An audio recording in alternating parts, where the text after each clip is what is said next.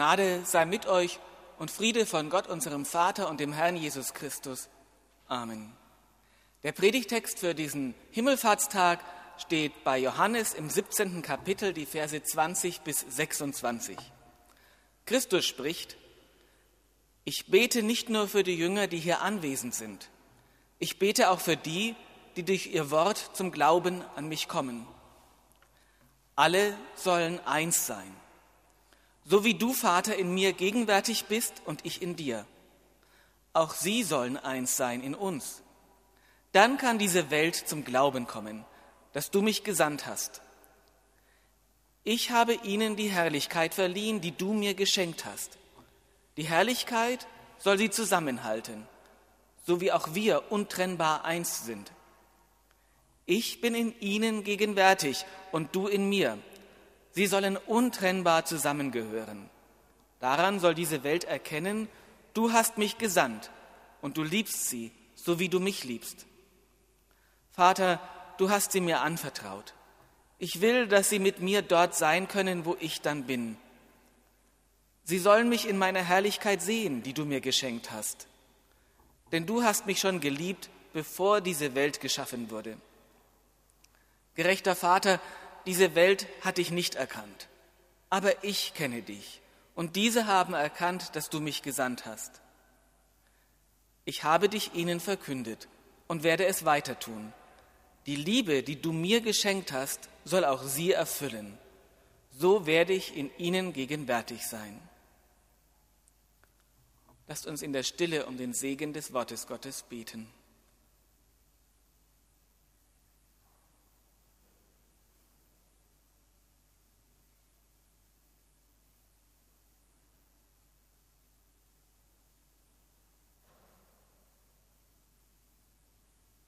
Herr segne sein Wort an uns allen. Amen.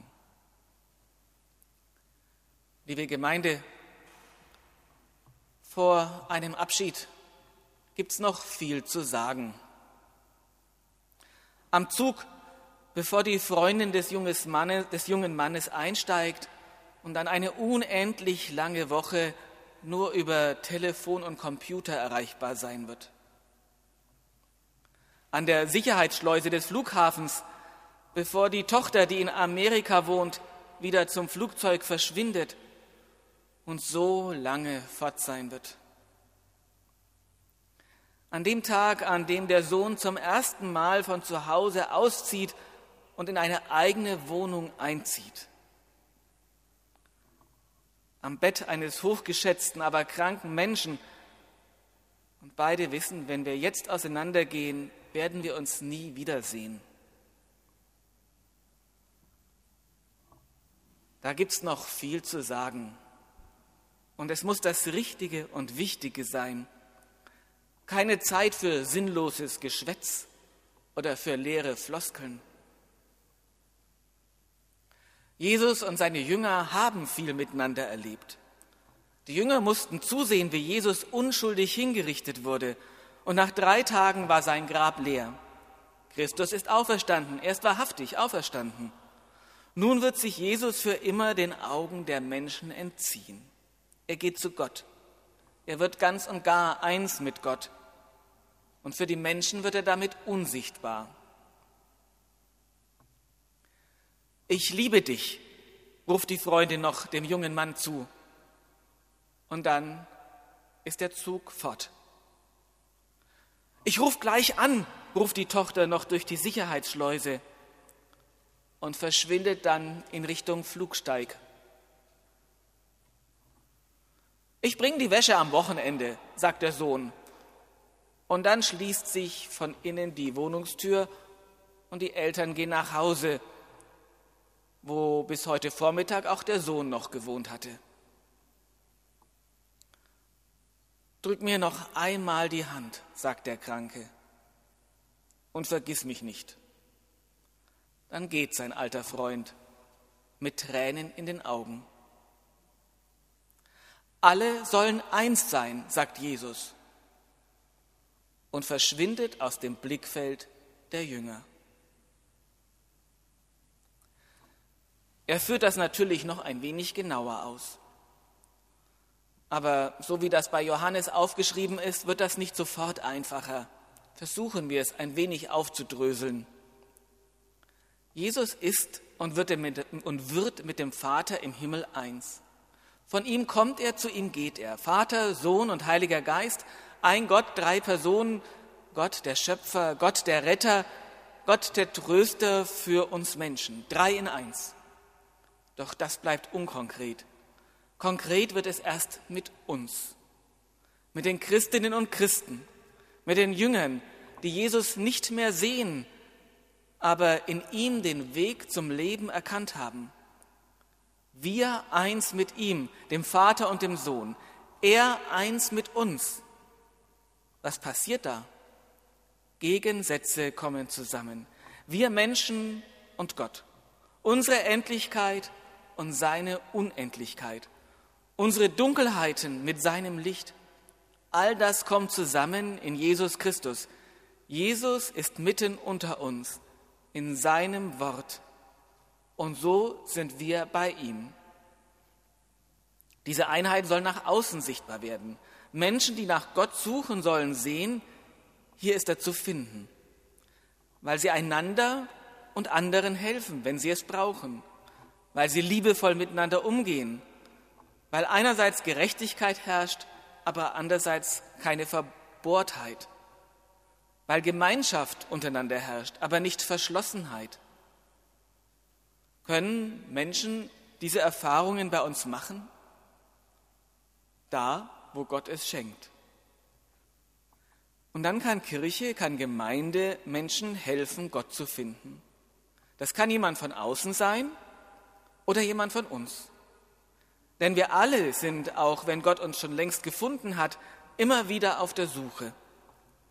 Auch wenn jemand getauft ist, konfirmiert hat und immer wieder Gott in seinem Leben feststellt, wird es immer wieder auch Zeiten geben, in denen er zweifelt, in denen er sucht, in denen er nicht sicher oder klar ist. Dann ist es gut, wenn es eine Gemeinde gibt, die Halt gibt, ohne zu krallen, in der er Freunde findet, mit denen er reden kann, wenn er das will, oder in der er nicht reden muss, sondern einfach da sein kann. Dann ist es gut, wenn er Hilfe erfährt, wo er sie braucht, oder sich einbringen kann, wo man ihn braucht. Oder es kann jemand von außen sein, jemand, der sich wundert, warum Menschen sich jeden Sonntag treffen, um miteinander singen, beten und auf alte Geschichten zu hören, selbst wenn sie einen Mundschutz vor dem Gesicht haben müssen. Jemand, der sich wundert, warum Menschen sich mit ihrer Freizeit und ihrem Geld einbringen, damit eine Kirchengemeinde leben kann. Menschen, die sich wundern, wie die Diakonie den Menschen nicht nur Pflege, sondern hoffentlich auch Freundlichkeit ins Haus bringen kann. Doch dazu sollen erstmal wir eins sein, untereinander, als evangelisch-lutherische Kirchengemeinde Weißenburg hier in unserer Stadt, als Kirche, die in katholisch und evangelisch, freikirchlich und volkskirchlich, evangelikal und liberal, charismatisch und traditionell, progressiv und konservativ in viele Schubladen aufgeteilt ist. Als Kirche, die auf dem Land ganz anders arbeitet als in der Stadt, in der Diaspora anders als in Orten mit Tradition, im Osten anders als im Westen Deutschlands. Die Vereinigung der Gegensätze, sie fängt bei uns an. Als volkskirchliche Gemeinde haben wir dafür beste Voraussetzungen. Gegensätze müssen wir nicht verschweigen. Unterschiedliche Meinungen können wir benennen, aber sie müssen uns nicht trennen. Wenn das gelingt, dann wird eine Kirchengemeinde zum Leuchtturm für die Menschen, die da leben. Dann wird sie interessant für die Sucher und für die, die erzählen wollen, was sie schon gefunden haben. Für die Zweifler und die, die berichten, wie sie mit ihrem Zweifel und ihrer Erkenntnis im Leben bestehen. Für die, die ihren Freiraum brauchen und für die, die Gemeinschaft suchen. Wenn eine Gemeinde Verschiedenheit zulassen kann und trotzdem eins ist, dann erkennen die Menschen, hier wohnt Gottes Liebe, hier ist etwas von seinem Reich zu spüren. Das geht nicht, wenn die Gemeinde nur uniform ist, wenn sie nur eine Meinung oder eine Haltung zulässt, wenn sie alles, was ihr nicht entspricht, ausschließt. Das geht nicht, wenn in der Kirche niemand scheitern darf. Das geht nicht, wenn Fehler nicht vergeben werden. Gott selber ist drei ins Eins. Er ist Verschiedenheit. In ihm sind die Gegensätze miteinander verbunden. Wie könnten wir dann Gegensätze ausschließen? Wenn wir sie zulassen im gemeinsamen Hören auf sein Wort, in der Feier des heiligen Abendmahls, dann wird bei uns seine Liebe sichtbar. Seine Liebe, die sich, in der sich seine Herrlichkeit zeigt. Seine Liebe, seine Herrlichkeit sehen wir, wenn wir auf das Kreuz blicken.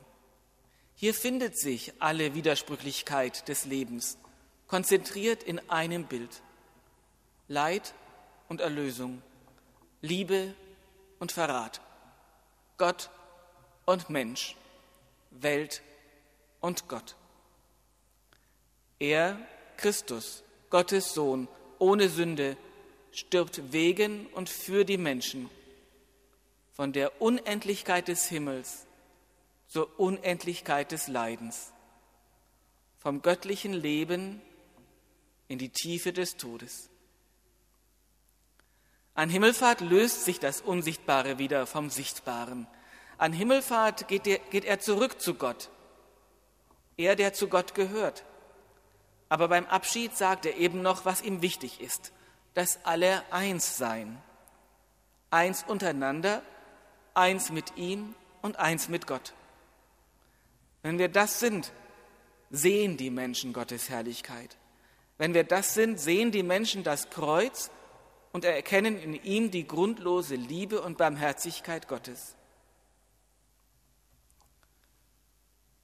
Ich finde, vieles was Jesus sich wünscht, wird bei uns wahr. Natürlich, die, in der Gottesdienstgemeinde dominiert das graue und nachgefärbte Haar, aber wer genau hinschaut, entdeckt eine wunderbare Mischung.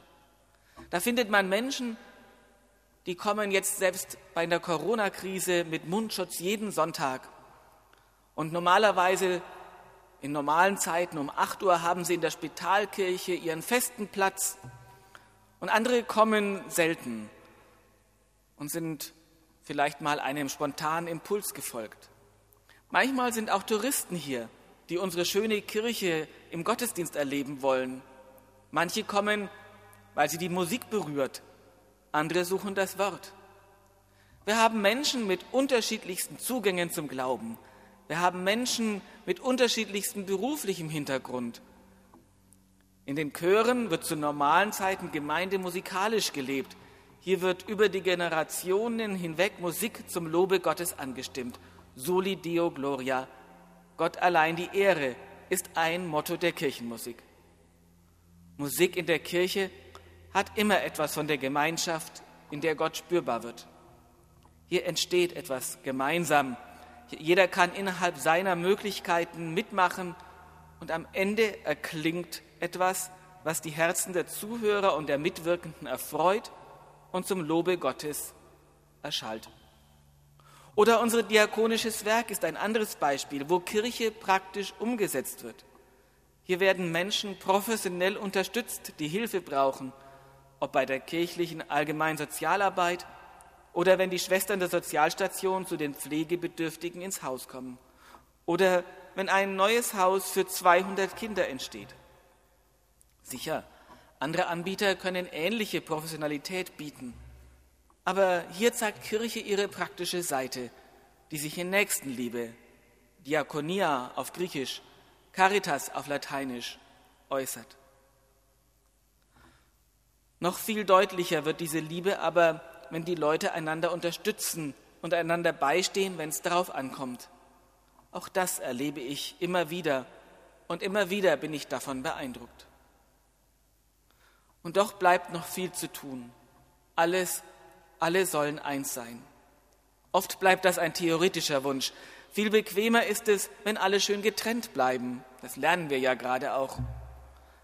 Aber auch im übertragenen Sinne, wenn ich meine Schublade habe und einsortieren kann.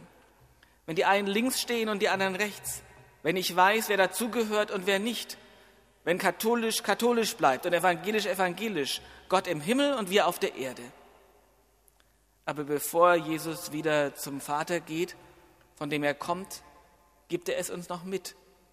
Er will, dass alle eins sein. Und auf ihn dürfen wir hoffen, wenn er sagt und betet, gerechter Vater, diese Welt hat dich nicht erkannt, aber ich kenne dich. Und diese haben erkannt, dass du mich gesandt hast. Ich habe dich ihnen verkündet und werde es weiter tun. Die Liebe, die du mir geschenkt hast, soll auch sie erfüllen so werde ich in ihnen gegenwärtig sein. Amen. Und der Friede Gottes, welcher höher ist als alle Vernunft, bewahre unsere Herzen und Sinnen in Christus Jesus. Amen.